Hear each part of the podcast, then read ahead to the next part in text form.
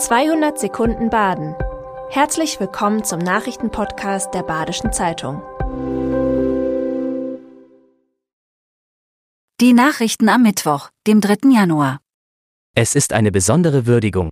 Wolfgang Schäuble wird am Freitag mit dem großen Ehrengeleit der Bundeswehr in Offenburg zu Grabe getragen. Davor findet ab 11 Uhr der öffentliche Trauergottesdienst in der Stadtkirche statt. Der SWR wird den Gottesdienst live im Fernsehen übertragen. Sprechen werden dort nach unbestätigten BZ-Informationen unter anderem Friedrich Merz und Winfried Kretschmann. Es folgen das große Ehrengeleit mit rund 120 Soldaten und der Trauerzug zum historischen Waldbachfriedhof. Dort soll Schäuble beigesetzt und verabschiedet werden. Der frühere Bundestagspräsident ist am 26. Dezember im Alter von 81 Jahren verstorben. Die Deutsche Bahn verteidigt ihre Pläne, ab 2036 einen Teil der Rheintalbahnstrecke für sechs Jahre zu sperren. Unter anderem können die Bahnhöfe in Lahr, Friesenheim, Auschweier und Ringsheim dann nicht angefahren werden. Grund dafür ist, dass die Bahn nicht nur parallel zur A5 eine neue Strecke bauen, sondern auch die bisherige Strecke ausbauen will. Währenddessen sollen dann Fernverkehr, Güterverkehr und ein Teil des Nahverkehrs über die Neubaustrecke umgeleitet werden.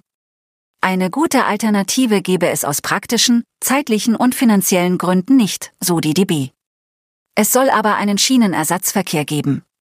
Auch könnten an der Umleitungsstrecke provisorisch zusätzliche Bahnsteige eingerichtet werden. St. Peters Bürgermeister Rudolf Schuler wird bei der Wahl im Herbst 2024 nicht mehr antreten. Das hat er beim Neujahrsempfang der Gemeinde bekannt gegeben. Die Arbeit habe ihm viel Freude bereitet, sagt Schuler. Aber nach gut 15 Jahren Amtszeit finde er, die Arbeit sollte in diesen schnelllebigen Zeiten in jüngere Hände gelegt werden. Eine Kommune brauche immer wieder neue Impulse.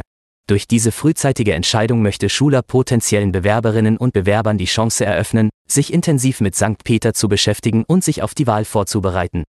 Der ehemalige Obi Süd in Freiburg wird weiter als Notunterkunft für Menschen aus der Ukraine benötigt. Ursprünglich sollte Ende 2023 Schluss sein.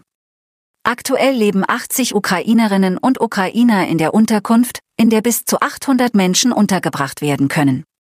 Unter den Neuankömmlingen sind zurzeit vor allem Familien. Die provisorische Unterkunft ist Ende 2022 in Betrieb gegangen, um die Landeserstaufnahmestelle zu entlasten und drohende Obdachlosigkeit zu verhindern.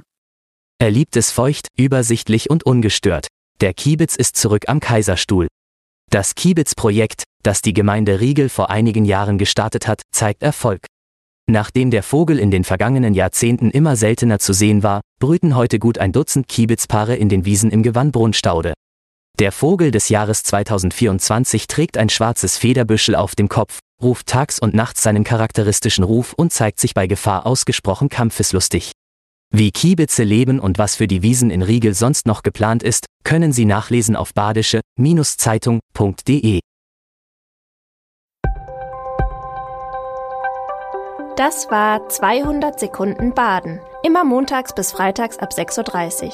Aktuelle Nachrichten rund um die Uhr gibt's auf der Website der Badischen Zeitung badische-zeitung.de.